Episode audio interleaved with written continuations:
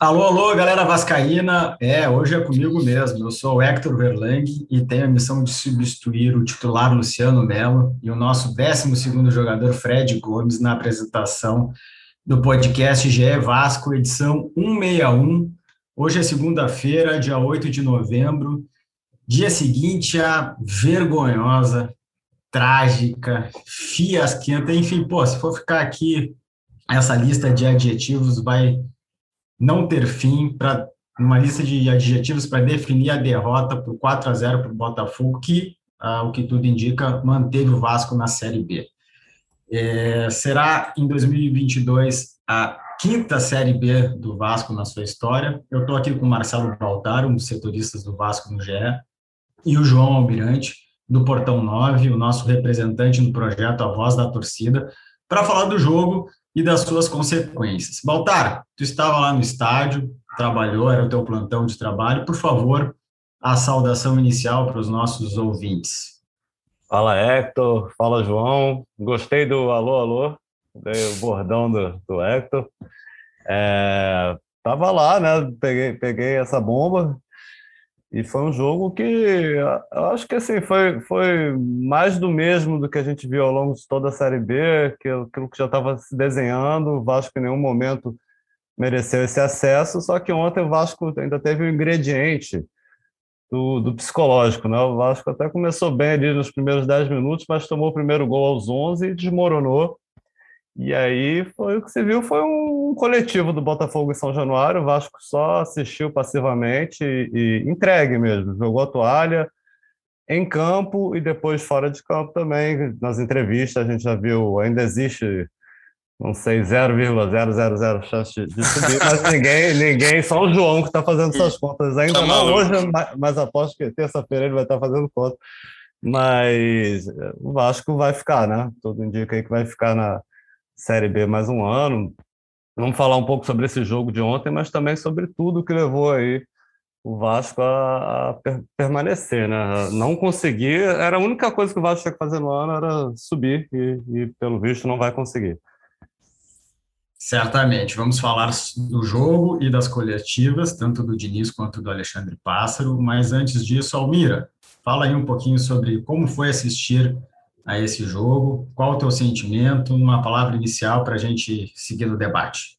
É, a rodada, né? O Goiás tinha tropeçado, ainda podia ter um outro tropeço, era muito difícil, mas eu assisti o jogo, eu me postei em frente à televisão para ver o jogo ainda com alguma esperança mesmo sabendo de toda a dificuldade, como o Baltar disse ali, a gente teve 10 minutos ali, que deu um calor no Botafogo, três escanteios em seguida, mas aí toma um contra-ataque, que é contra-ataque de pelada, né? Ali no, no, no, primeiro gol do Botafogo, e ali já começa a ficar muito dura as coisas, todo mundo já vê que o caldo vai entornar, o Botafogo um time muito mais tranquilo, muito mais consciente em campo, praticamente já com acesso garantido, veio a São Januário explorar justamente o desespero e a desorganização do Vasco. Foi muito cirúrgico. Depois vem a expulsão do Léo Matos, uma entrada absurda ali, o que não chega a surpreender também, porque o Léo Matos é um cara que se notabilizou por isso, né, por tomar muito cartão e tal, acabou tomando ali e prejudicando qualquer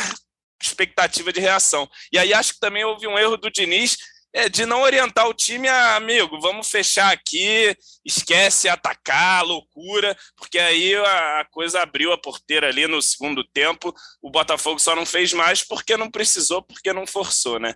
Enfim, acho que uma das palavras que você não usou na sua abertura e que define muito é humilhação, né? O Vasco foi humilhado dentro de casa pelo Botafogo, é, ouvindo o olé da torcida adversária e depois da sua própria torcida no início do segundo tempo. E não é que o Vasco fez uma campanha ruim em que não conseguiu acesso. O Vasco nem passou perto de conseguir o acesso num nível de competição fraquíssimo. Enfim, é uma vergonha enorme para a nossa história e hoje todos os torcedores estão humilhados com esse resultado.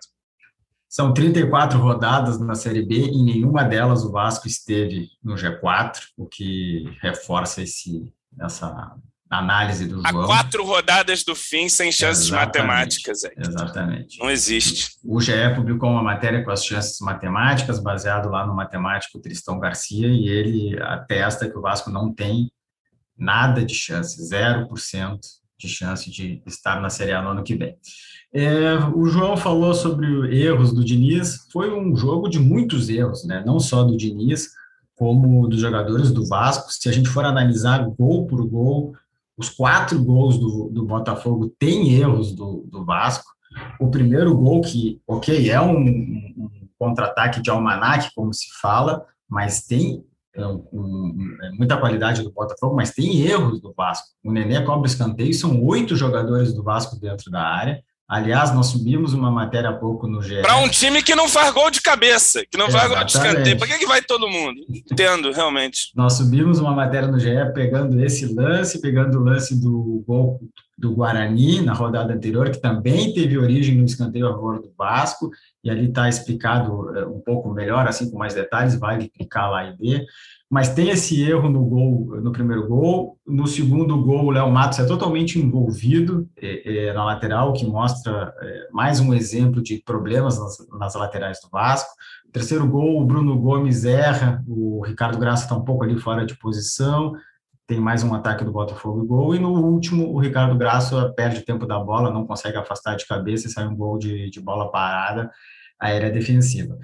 Baltar, podia ter sido mais, né? Eu só citei aí os, os lances de gols, é, mas o Vasco, é, tirando o início, como tu bem colocou, quando criou ali duas chances, o Cano chutando de fora, depois teve é, cabeçada do Graça, cabeçada do Graça num escanteio.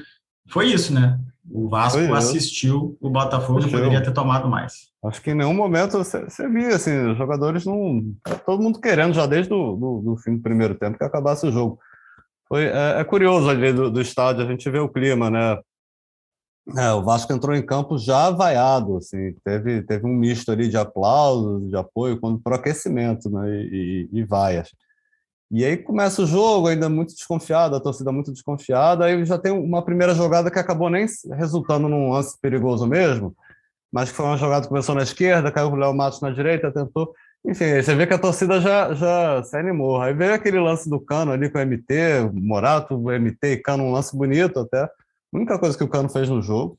E, e teve uma defesa do goleiro do Botafogo, e a torcida inflou. E, e, e o time também, foi todo mundo para cima. E aí eu acho que foi isso. Assim, é, Vasco falou, pô, acho que hoje a gente vai conseguir jogar bem. E foi todo mundo para cima e, e deixou aquele buraco inacreditável no primeiro contra-ataque do Botafogo. E aí, quando saiu o gol do Botafogo, o clima mudou já geral em São Januário. Dentro de campo, você viu os jogadores abatidos, não acreditavam que estava acontecendo. E, e, na arquibancada também, já começaram a xingar o Morato, logo depois o Diniz, e, e aí foi isso o resto do jogo inteiro. Começou já a ter pequenos focos de confusão na, na, na arquibancada. E a impressão que eu tive é, é essa, assim, o Vasco ficou largado, os caras querendo que o jogo acabasse, o Léo Matos foi expulso, saiu ali, o Diniz ficou bravo, nem, nem olhou para a cara dele. E aí foi o Morato para lateral esquerda, mesmo, mesmo com o MT em, em campo, assim, eu, eu, achei, ficou muito confuso o Vasco, assim, tava... O Diniz até tentou corrigir ali no segundo tempo com o Valber e André, mas o Vasco não fez nada. E o Botafogo acho até que desacelerou, pisou no freio depois do, do quarto gol.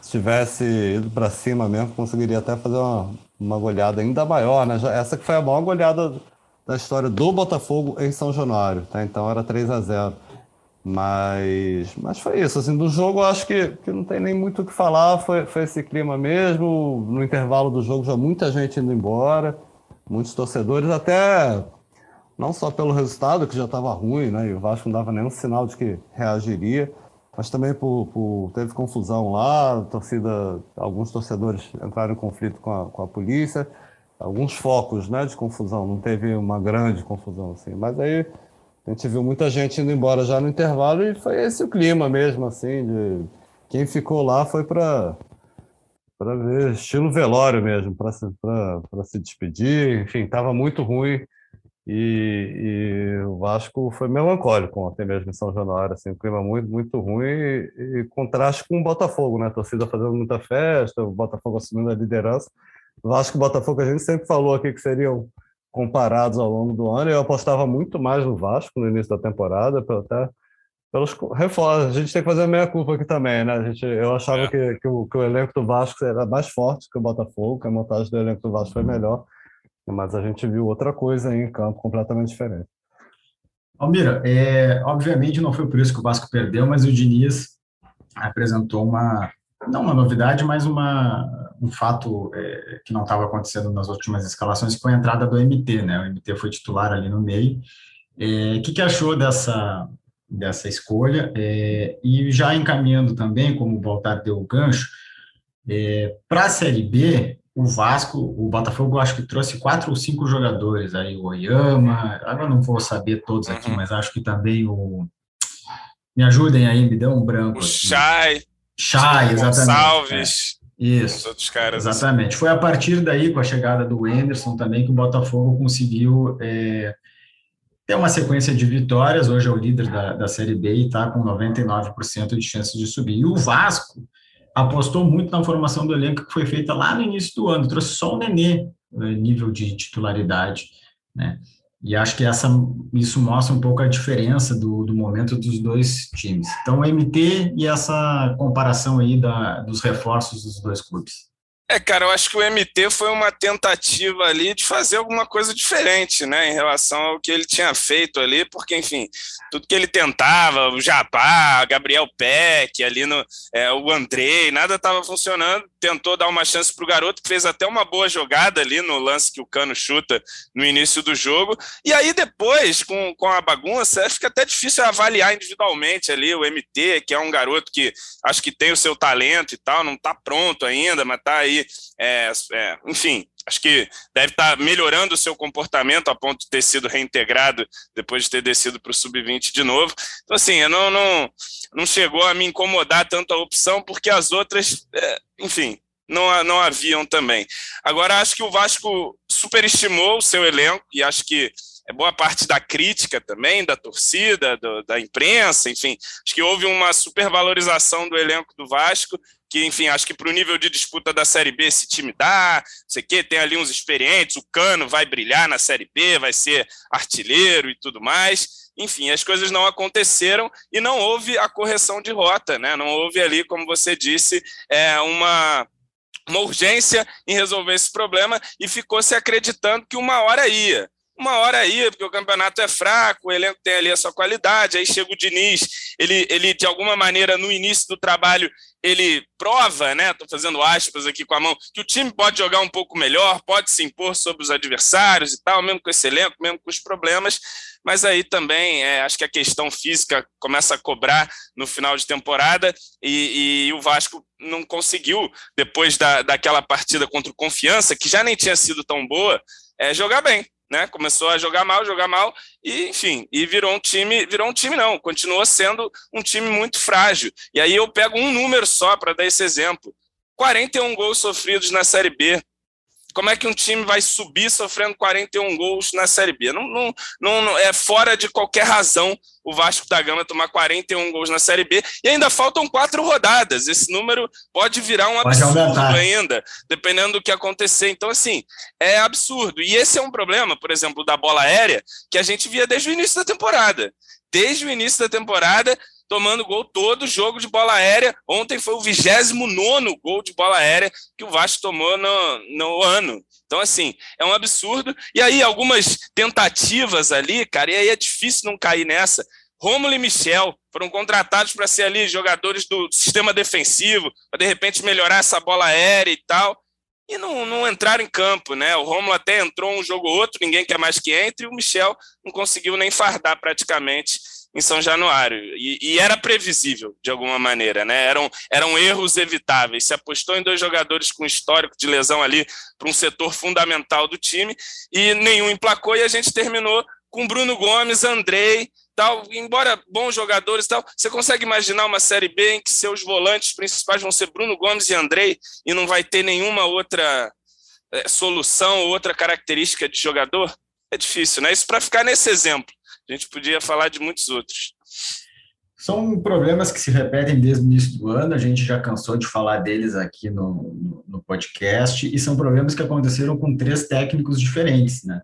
O Marcelo Cabo, que iniciou a temporada, depois veio o Lisca e agora o Fernando Diniz. Aconteceu um pouco mais de um na gestão de um dos três, mas todos eles são problemas que se interligam, que mostra que o problema não foi só o técnico. Foram Sim. os jogadores, foram a forma, foi a forma como esse elenco foi montado.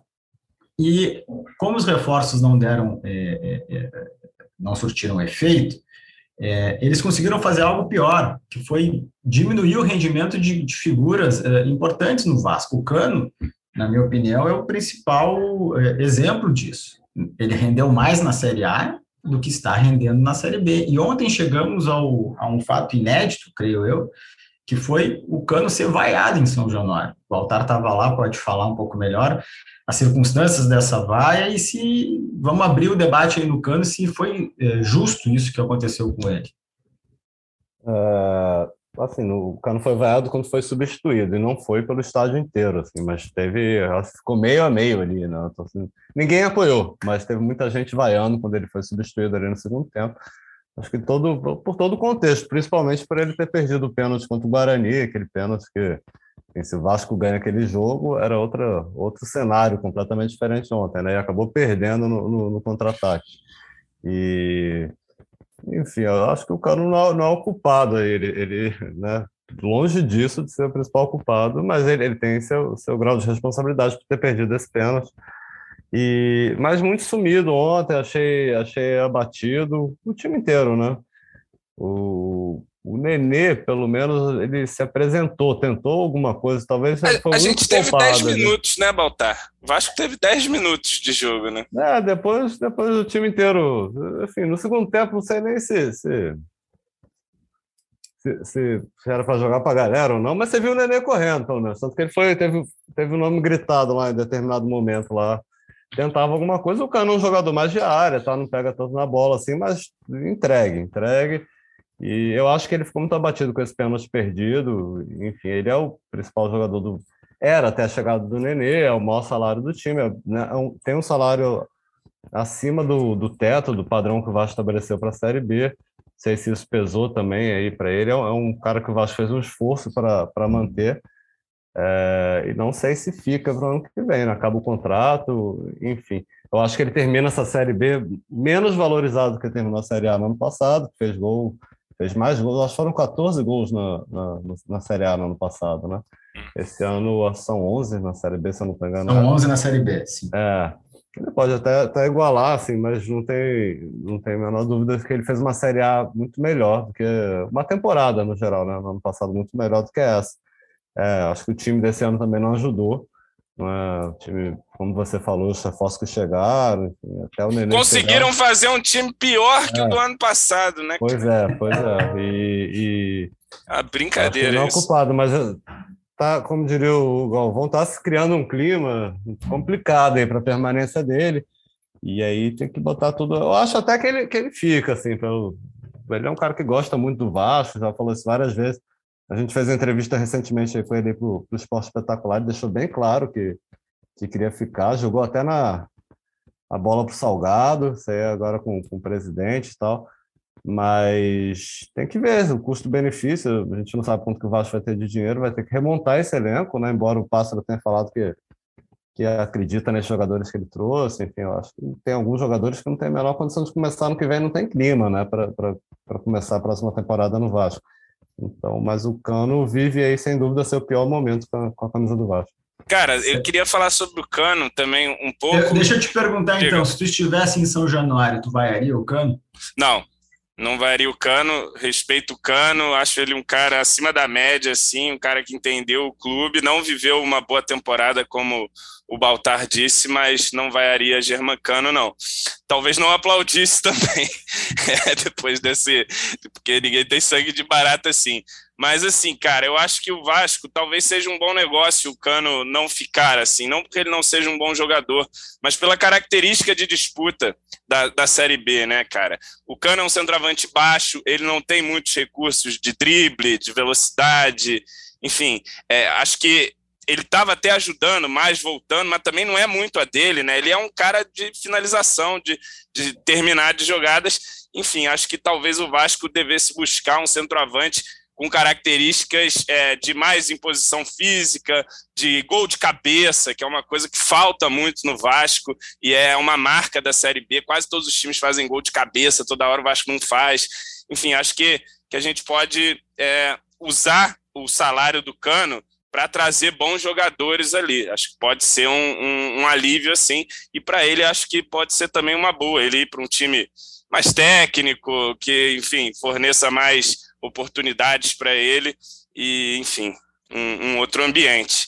Mas, assim, é um salário caro, né? Se for para ele ficar, certamente terá que ser com uma grande adequação aí salarial, porque 350 mil, que é, me parece que ele ganha, não sei se é isso, mas é um, é um salário alto, a gente não vai ter condição de sustentar, me parece. Ele é um jogador que foi contratado eh, na gestão do ex-presidente Alexandre Campelo e ele não teve uma readequação salarial quando o Vasco foi rebaixado. Outros jogadores, outros jogadores tiveram isso e ele não teve. Então, sim, é um salário alto e é um salário que, para o primeiro ano de Série B, talvez consiga fazer um esforço. Agora, para um segundo ano de Série B, talvez não e, tem condições. E tudo depende. A diferença aí também é que ele tinha um contrato, né? Assim, Exatamente. Ele tinha um contrato, tinha que chegar alguém, uma negociação. Agora ele vai ficar livre. Aí o Vasco vai ter que negociar para ficar também. É. o Pássaro falou na, na coletiva que o empresário do, do Cano está no Rio de Janeiro, eles devem se reunir aí nos próximos dias para começar a falar sobre isso. Há o interesse do Vasco que ele continue, há o interesse dele em continuar, mas eh, futebol é é além do interesse, tem que ter uma negociação, tem que ter uma conversa e um acerto. Eu acho que o Cano, ele é muito mais vítima do que problema. E vou dar um dado aqui que eu estava vendo é, o nosso colega André Garoni falar. É, tudo depende é, do modelo de jogo que vai ser adotado.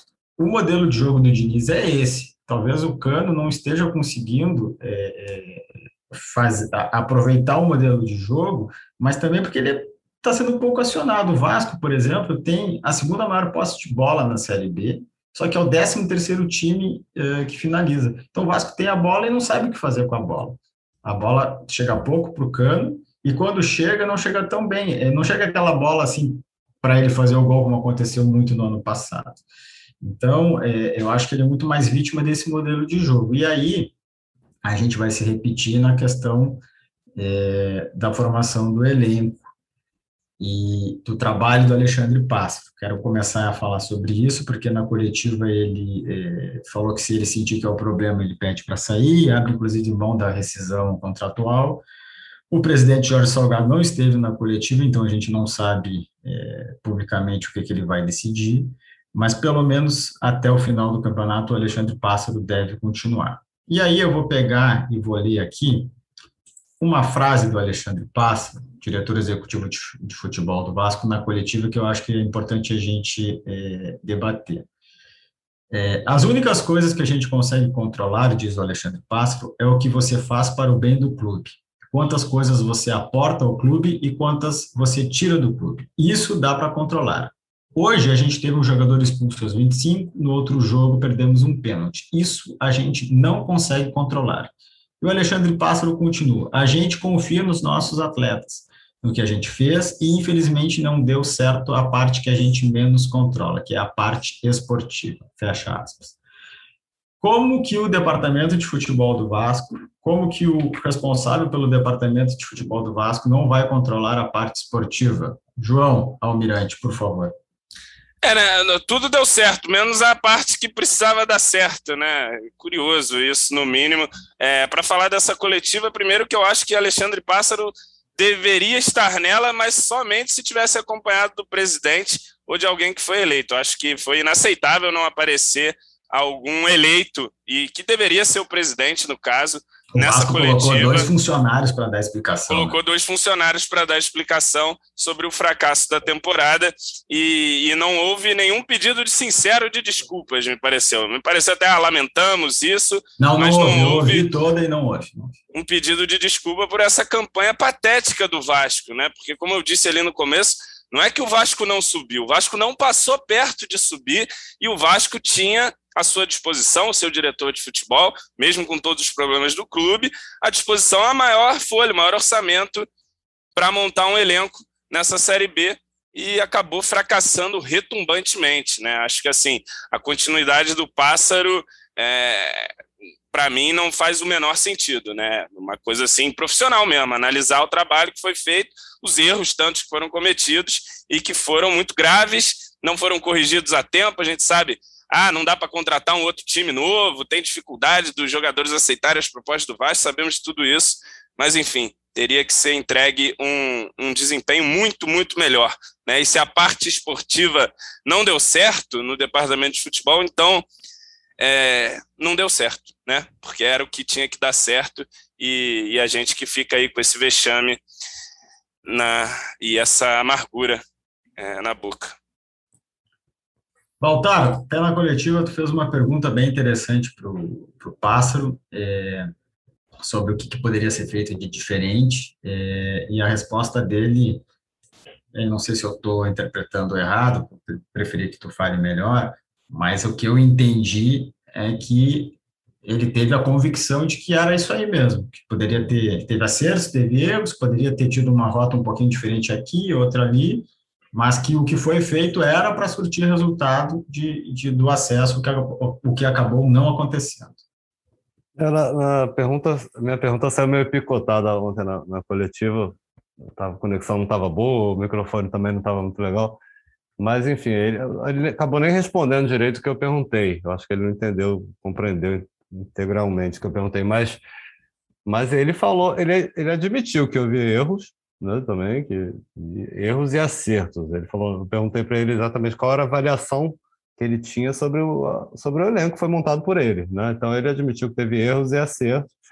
Acho que foi a única vez que eu, que eu vi ele, ele, admitindo erros, assim, alguma coisa, mas ele falou que não citaria quais foram os erros, até para não expor ninguém. É, isso que eu ia dizer. Ele falou de uma maneira genérica, né? É, então ele admitiu que teve erro, sim, mas, mas também falou que não faria nada diferente, porque ele tem as convicções dele, que é, que é ele, que se ele fizesse alguma coisa diferente, é, não seria ele, né? Foi mais ou menos isso. Não sei se foi com essas palavras que ele, que ele falou. É, enfim, assim, alguma coisa deu errado, né? Eu acho que todo mundo tá, tá, tá, tá aqui para aprender. Se não deu certo o que ele fez, ele teria que fazer, fazer algo diferente, porque realmente não deu certo. Eu acho que, que ele se referiu também não só à montagem do elenco, estou tentando interpretar o que ele falou, Sim. mas o contexto todo, assim, sobre o que foi feito. A gente ouve relatos, assim, que o futebol do Vasco hoje é muito mais profissional, assim, nos departamentos termos de contrato, de, de, de, como funciona a integração entre os departamentos. Enfim, tem, tem relatos de coisas boas que realmente acontecem, mas a parte que, que realmente interessa ao torcedor é o resultado final, né? o resultado de campo. E, e acho que o Vasco. Ah, o Vasco está né? muito bem na sua logística, é, né? É, e Porra, cara. Eu acho que, eu acho que são coisas que, que, que, pode ser até um legado é. que vai ficar aí para o Vasco Sim. no futuro, um, um clube mais profissional, um departamento de futebol mais profissional. Mas o que interessa realmente é, é, o, é o campo e bola ali que o torcedor quer saber e, e não deu certo, não funcionou. O elenco não, não. A gente já falou aqui no outro programa, acho que fora o Nenê, não, ninguém tem um saldo final positivo. Assim, ah, o Morato fez alguns bons jogos, o Jabá arrebentou contra o Guarani, tá, o Vanderlei teve um jogo lá, mas acho que o saldo final da. Não vou nem falar das 12 ou 13 contratações, mas de, de quase todas é, é, é, negativo, assim, né? Os caras, acho que, que Zeca, Hernando, é, Morato, Jabá, Marquinhos Gabriel, tá, Michel, Romulo, eles falam ninguém, ninguém tem um, um, saldo positivo. Assim, eu acho que esse livro é o Nenê, que, que, que chegou agora há pouco, né? E, e, e, e realmente jogou bola. O Valber, que entrou pouco.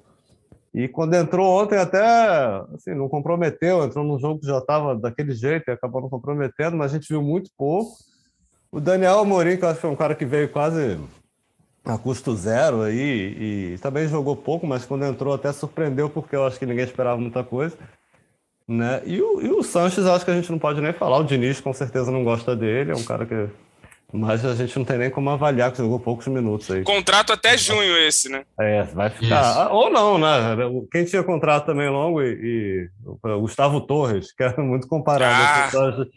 né? Que, que... Melhor nem lembrar pra, disso. Para lembrar que não, é, que não é só essa, o pássaro, essa gestão contrato de jogador ruim, né? Você já, já um erro que vem, vem acontecendo há anos. Não, né, se a gente for olhar o, o é. nível de acerto das contratações do Vasco nos últimos anos é, baixíssimo. É, baixíssimo, né? E, e, e o, o, Sanches é um dos poucos aí desses que tem contrato.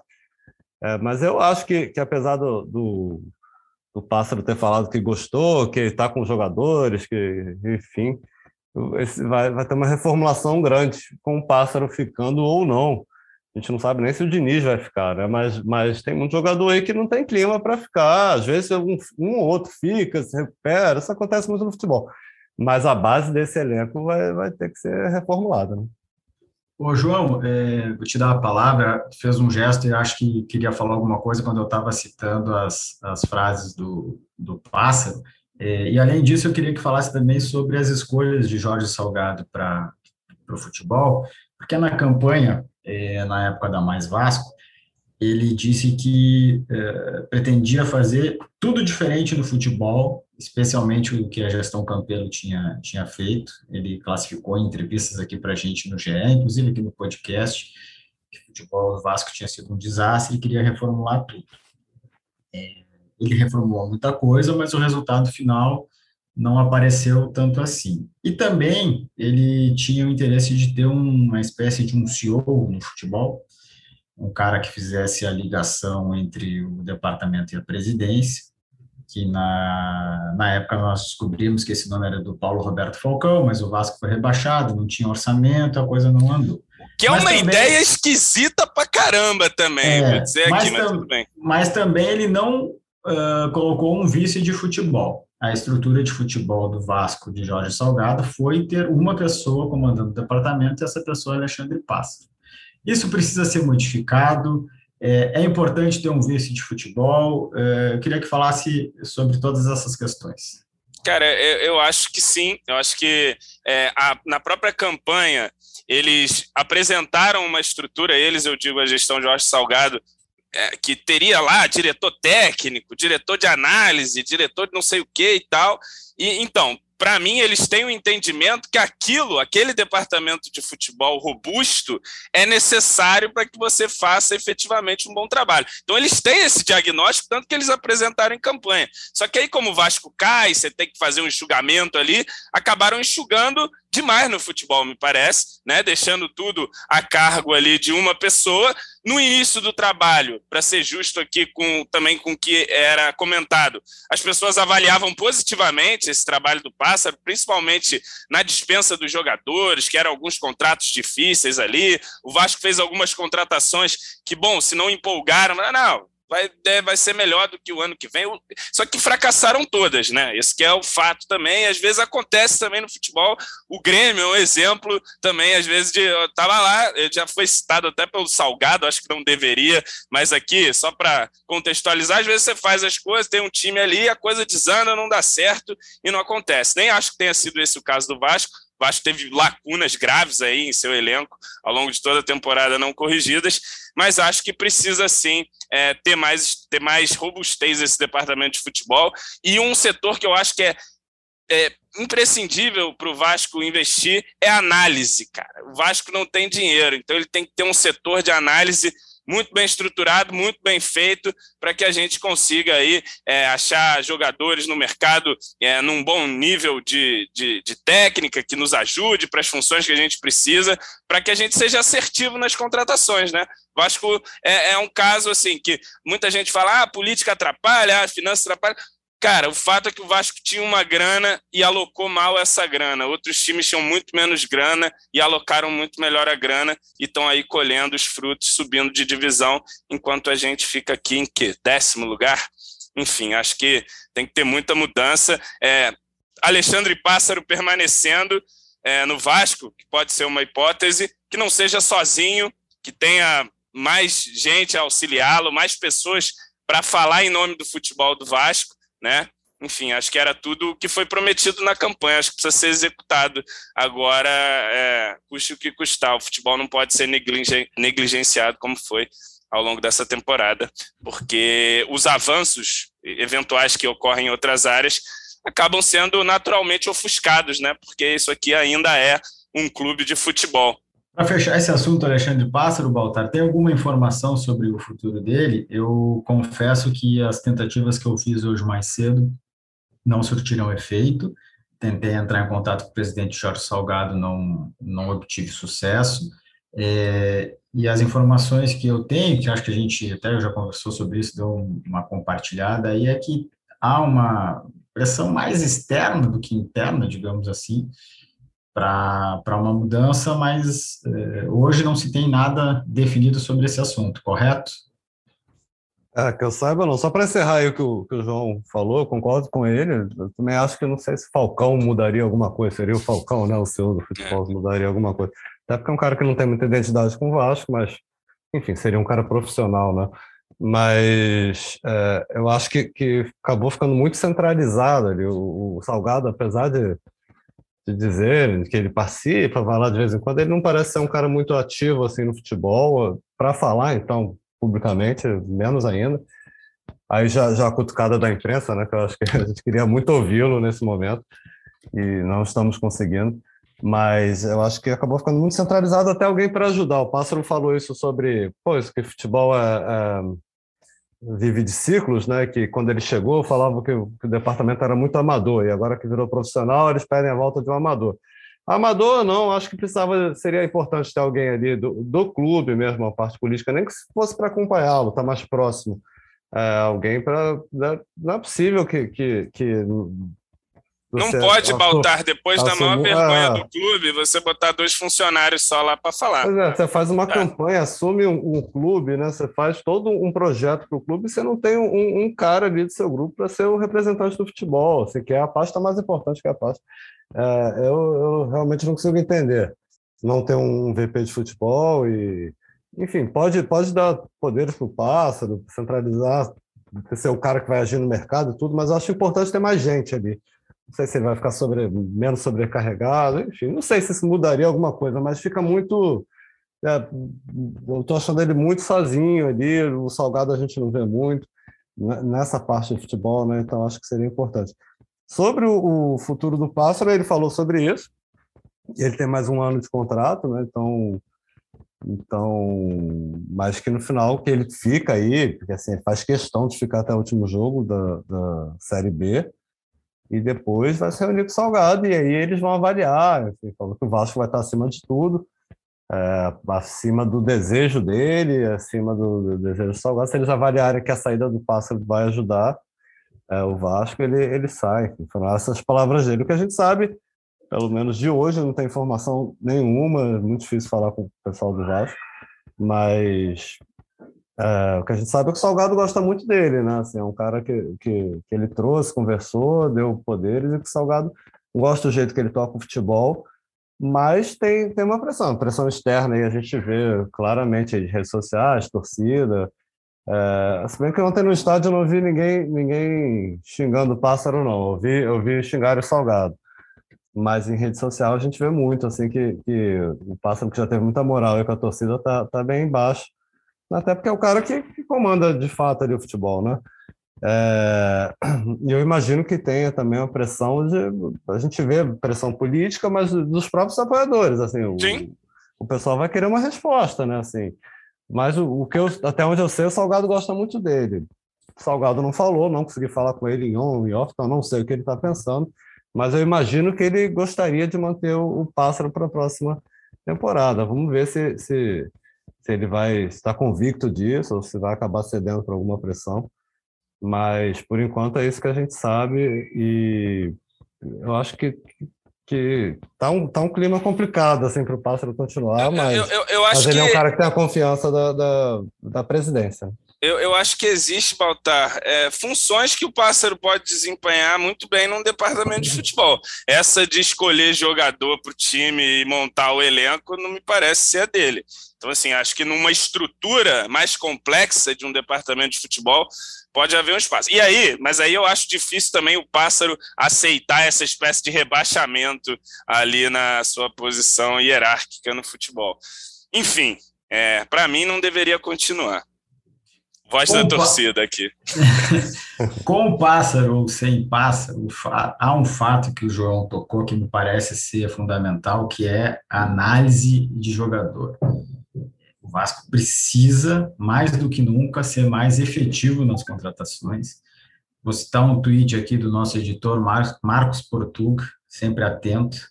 É, falou de dois jogadores que há tempo atrás ele é, imaginava que pudessem ser reforços para o Vasco, que foi o Léo Cittadini e o Lucas Crispim. Cittadini é, do Atlético Paranaense, e o Crispim do Fortaleza.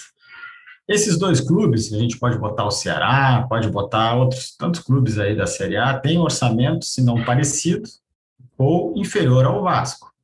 E eles, nos últimos anos, têm tido um trabalho muito melhor do que o do Vasco na captação de reforços e na formação de time e elenco.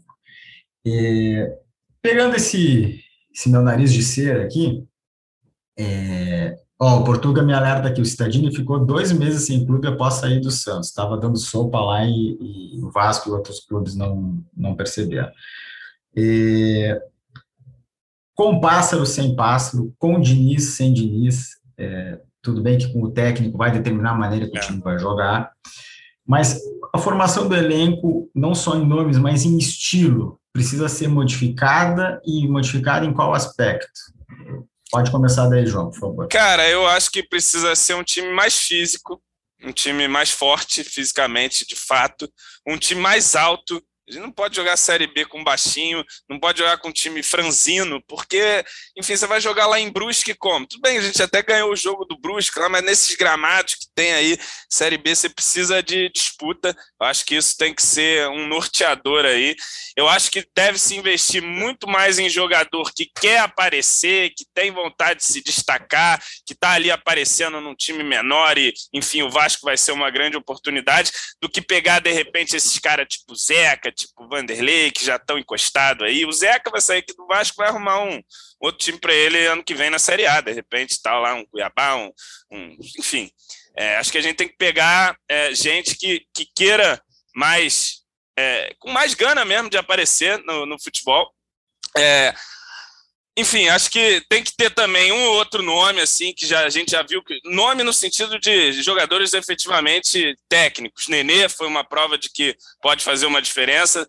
Eh, tem que se buscar, acho eu, investir em mais um, mais dois nesse perfil, mas tem que ser time operário, cara. Tem que ser time brigador, tem que ser time que faz gol de cabeça, tem que ser time com defesa sólida, você tem que montar um time a partir da defesa, porque você não tomando gol é meio caminho andado para você é, conseguir os seus objetivos em qualquer modalidade de disputa, né? Mas ali na Série B a gente vê ali muito marcado e, enfim, e o Vasco não teve nada disso. Acho que precisa ter um time com essas características e, e, e, a base ser ali pontualmente utilizada. A gente não pode, de maneira nenhuma, correr o risco de novo de olhar para o banco só tem garoto. Não, e olhar para o campo, a gente tem cinco, seis garotos dentro de campo e mais quatro para entrar ali no banco. Então, assim, não, não pode ser assim, não, não dá. E, enfim, acho que o Pássaro, no início do seu trabalho, ele fez uma coletiva lá, apontando o que pode dar errado, o que, que não, e tal, falava de faixa etária, e não sei o que lá, e que a base não pode compor tanto elenco assim, e no final não praticou-se nada daquilo, mesmo os jogadores lá da tal faixa etária, que, que é a ideal, e que eu considero também, não emplacaram, Zeca, Morato, os outros ali, então, enfim, acho que é, nada foi praticado do que foi dito, e se a gente quiser subir ano que vem, vai precisar fazer um time mais duro, mais competitivo, mais alto, mais forte, e que, enfim, mais vontade de aparecer, jogadores ainda com objetivos de crescer na carreira no futebol. Altar. Eu contrataria o João para o departamento de análise. É, então... Concordo. Pô, mas aí vai desfalcar a gente aqui. Porra. Ah, mas ele vem aqui dar, uma palhinha de vez em quando. Eu, Será eu que ele vai nos atender a, ah, aí, aí ele vai querer falar. Acho que vai mascarar. Mas eu concordo com a análise do João. Acho que é isso aí mesmo. Algumas posições aí tem que ter. Desde que eu cubro o Vasco, eu sempre falo que eu cheguei no, no ano passado, sempre falo que eu acho que tem que ter atacantes de lado mais decisivos. Sim. que façam gols. Eh, não, não foram os casos do não são os casos do, do Morato e do Léo Jabá, Peck também não. Então acho que eu traria. A gente vai ver se o Cano vai ficar ou não, mas jogadores mais decisivos ali na frente. E, e, concordo também com a questão de volante. Eu acho que jogando com Bruno Gomes e Andrei, dois baixinhos ali, acho que precisa de jogadores é, jogadores mais altos, que, com mais imposição física ali. O Portuga está dando uma dica aqui de jogadores altos que façam gols de bola parada, zagueiros altos. É, o Vasco precisa também, precisa de tudo, né? E teria um, teria um elenco um pouco maior, assim, não tem jeito, vai ter que, vai ter que investir, botar dinheiro, porque tem, tem que ter um elenco muito mais encorpado, a gente, como você falou, muita opção, o banco era só da base, com poucas opções, eu acho que precisa ter, ter, ter mais opção. Não, não vai ser um trabalho fácil reformular, eu acho que alguns jogadores vão acabar ficando. É, tem que reformular tudo, cara. Contratar um time novo, acho que a Barca é o nosso querido editor do GE lá, aquela uma caravelinha lá com aqueles rostinhos, tem que vir umas três ali, porque tem que mandar muita gente embora, inclusive alguns garotos emprestar aí também, é. para ver, ver se roda, porque, enfim, é, tem que mudar tudo. Acho que tem que mudar o espírito ali, tem que. Cara, quem foi rebaixado com esse time aí, sabe? Da linha é. e tal, porque cara, tem que mudar o clima, as lideranças, a, as relações de vestiário, tem que mudar tudo ali, cara. Vou, vou jogar uma pergunta aqui. Eu acho que tem que começar mudando pelo gol, assim. O Vanderlei eu acho que não foi bem. O Lucão não passou confiança. O Lucão pode, pode ser um goleiro que, que vai se firmar aí, tem potencial, tudo, mas, mas acho que não dá para começar só com ele a temporada. Ele termina como titular. Fernando Miguel seria uma opção, a volta do Fernando Miguel? Ai, ai. Vai, Cara, vai daí, João. Porque pensando agora, eu falaria, porra vem barba e tal, não sei o quê, né? Parece que o Atlético Goianiense quer ficar com ele. É, não sei bem, também lá, tá seria, bem lá, né? Não sei se também seria solução, mas acho que melhor que os que estão agora talvez pudesse ser, mas é, ah, também eu, não tenho vou, convicção nenhuma em dizer isso. Eu vou Fala. dar minha opinião. Não é solução, mas ele entrega mais do que o Vanderlei e do que o Lucão atualmente. O Lucão, ele é um garoto, pode continuar evoluindo, mas atualmente eu fico com o Fernando Miguel. Não, e o Fernando Miguel ele tem uma coisa que é, que é bacana de fato nele, que ele é um cara que, pô, parece ser um excelente profissional mesmo, um cara, não que os outros não sejam, pelo amor de Deus, mas ele parece ser uma liderança assim positiva, pelo menos no tempo em que ele esteve no Vasco, me passava essa impressão de ser um cara ali é, centrado, um cara dedicado e tal. Falhava ali, como todo goleiro, mas também defendia cada zaga miserável do Vasco aí, que é brincadeira também jogar tudo no goleiro, né? E tem muita gente que espera que o goleiro seja super-herói também. todo gol é culpa do goleiro e tal. E aí quando você pega uma pinimba com o goleiro, então aí já era. Aí qualquer gol é, é culpa do goleiro e tal. Mas concordo com o Baltar, tem que começar pelo gol, passando pelas laterais, na zaga, no meio-campo, no ataque, nas pontas. Eu quero 11 camaradas diferentes no, no, time titular ano que vem, porque 11, 11, traz 11 titular, que era um time novo aí, porque esse aí não vai dar em nada. Meus amigos, vamos encaminhar o encerramento.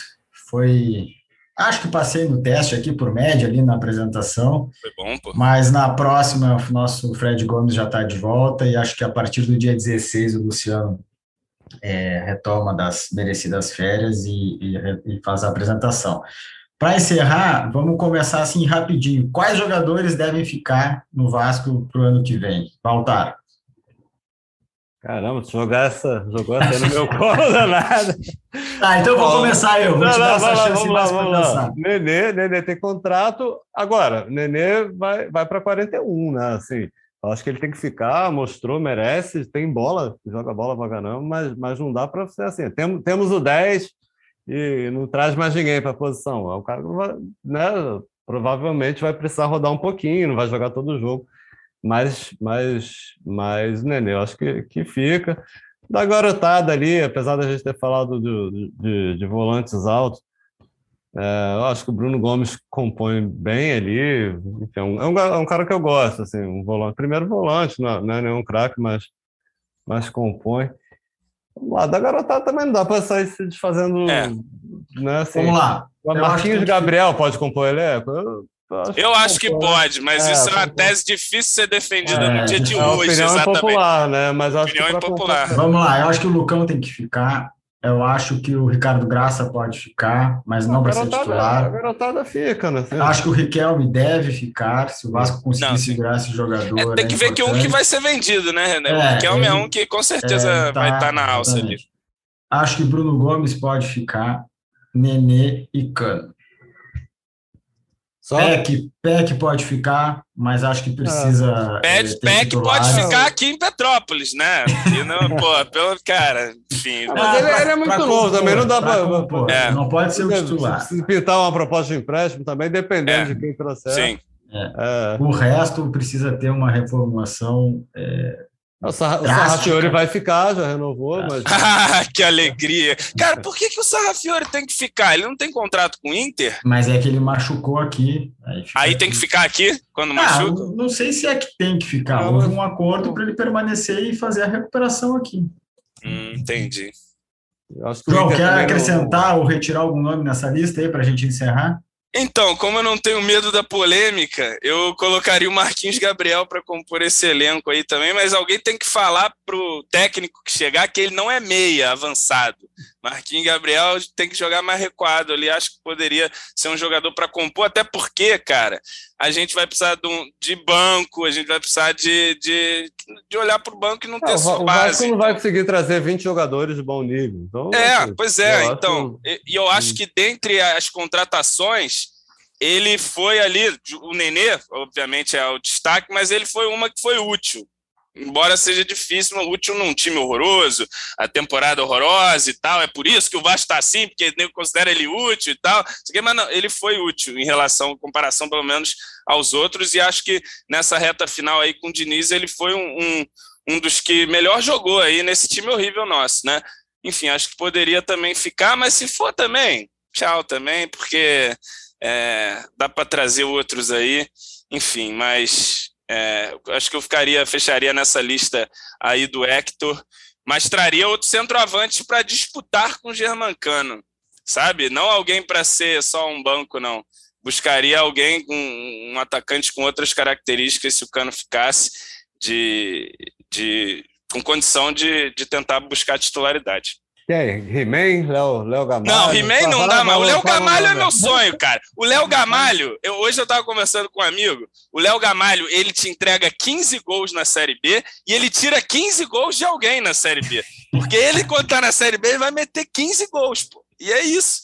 E, ele faz gol de cabeça, enfim. Acho é, que é um centroavante Edu, muito bom para esse de também, né, que, Esse Edu eu já tenho um pouco mais de medo. Ele tá dando uma é cavada né, e tal, ele é vascaíno, é. tem uma certa desconfiança do Edu. Mas, enfim, vamos ver aí o que, que acontece. Mas tem que começar primeiro com quem vai montar o departamento de futebol. Exatamente. É, quem vai ser o técnico, é, que aí o técnico também chega lá, dá uma olhada e ver ali o que de repente dá para aproveitar. Isso tem que ser definido o quanto antes, né? Parece um absurdo a gente esperar quatro rodadas para começar a tomar providências que já podem ser tomadas de agora. É, vamos ver se alguém do Vasco pronuncia aí sobre definições em breve. A gente está tentando, estamos correndo atrás. Exatamente. A qualquer momento a gente volta com alguma nova informação. Foi um prazer. Muito obrigado, Baltar. Estou despedida, por favor. É isso. Vamos em frente aí, tem mais quatro jogos, vamos seguir aí na, na cobertura, tentando, tentando descobrir aí quais são os próximos passos aí do Vasco e parabéns aí pela, pela apresentação. tá? Curti, foi, foi, bem boa. Legal, obrigado pela, pela participação. João, até a próxima, muito obrigado. Valeu, Baltar, valeu, Hector. É, até a próxima. Vou vir aqui cumprir tabela no pós-jogo e no, nos podcasts, porque essa miséria de time fez essa vergonha. Mas, enfim, o ano que vem tem que ser melhor, né? Tem jeito. A gente vai acordar amanhã, vai ser Vasco ainda, e a gente tem que resolver esse clube e tirar ele desse buraco desportivo institucional que ele se meteu. Que seja melhor no ano que vem, que seja melhor já quarta-feira contra o Vitória. O Vasco recebe o time baiano em São Januário, no prosseguimento das últimas quatro rodadas que restam ao clube na Série B. Quero lembrar que o Marcos Portuga nos ajudou aqui na, eh, no podcast e também na, na edição do programa. Até a próxima semana que vem, Fred Gomes na área. Valeu, um abraço. Vai o Juninho na cobrança da falta.